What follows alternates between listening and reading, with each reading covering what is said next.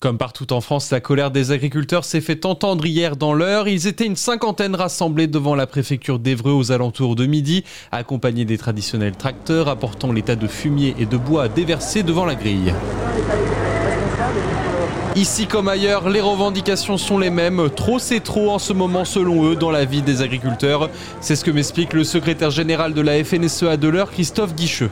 C'est un ras-le-bol général mais vraiment un ras-le-bol général de ce millefeuille administratif qui devient euh, imbuvable, où il n'y a aucun citoyen aujourd'hui qui sera capable d'accepter ça. Plus c'est compliqué, moins on arrive à, rentrer dans les cases, et aujourd'hui, eh bien ça c'est une grande complexité.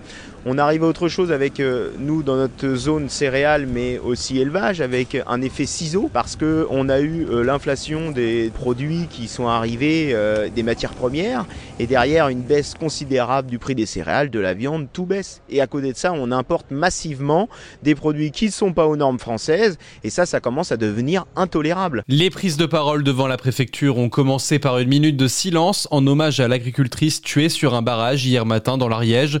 Denis Fiquepron, des jeunes agriculteurs, appellent à la prudence, surtout si les actions se renforcent. Bah, c'est simple, hein. c'est aucune annonce du gouvernement, c'est ou alors des, annonces encore qui vont être euh, compliquées à mettre en place. Donc ça, on veut pas ça, on veut des choses qui se mettent en place rapidement, qui soit simple pour nous. Je pense qu'il y a une colère quand même assez importante qui peut entraîner euh, Les représentants syndicaux ont en effet appelé les personnes présentes à se mobiliser pour d'autres actions et surtout à préparer leurs tracteurs.